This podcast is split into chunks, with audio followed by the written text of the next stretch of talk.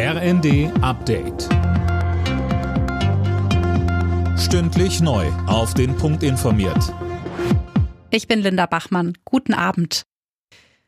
Dreiertreffen in Paris. Am Abend kommen dort der ukrainische Präsident Zelensky, Frankreichs Staatschef Macron und Bundeskanzler Scholz zu Gesprächen zusammen. Tom Husse, Zelensky war heute schon überraschend nach London gereist. Ja, richtig. Dort dankte er den Briten für ihre schnelle Hilfe. Gleichzeitig forderte er bei einer Rede im britischen Parlament erneut die Lieferung von Kampfjets.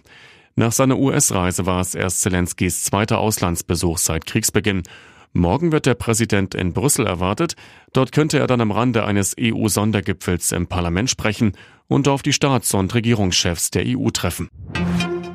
Kampfpanzer, U-Boote, Jets. Kanzler Scholz hat vor einem Überbietungswettbewerb in Sachen Waffenlieferungen an die Ukraine gewarnt.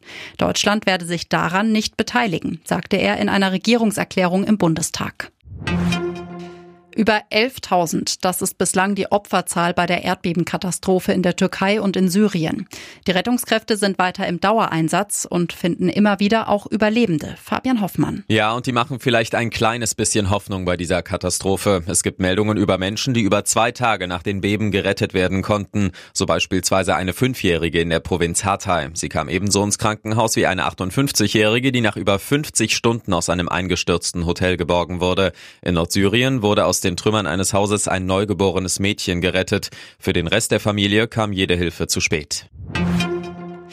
Zum Auftakt der Biathlon-WM in Oberhof hat die deutsche Mixed-Staffel enttäuscht. Für Vanessa Vogt, Denise Hermann-Wick, Benedikt Doll und Roman Rees reichte es nur für den sechsten Platz.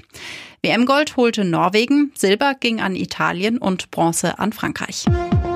Alle Nachrichten auf rnd.de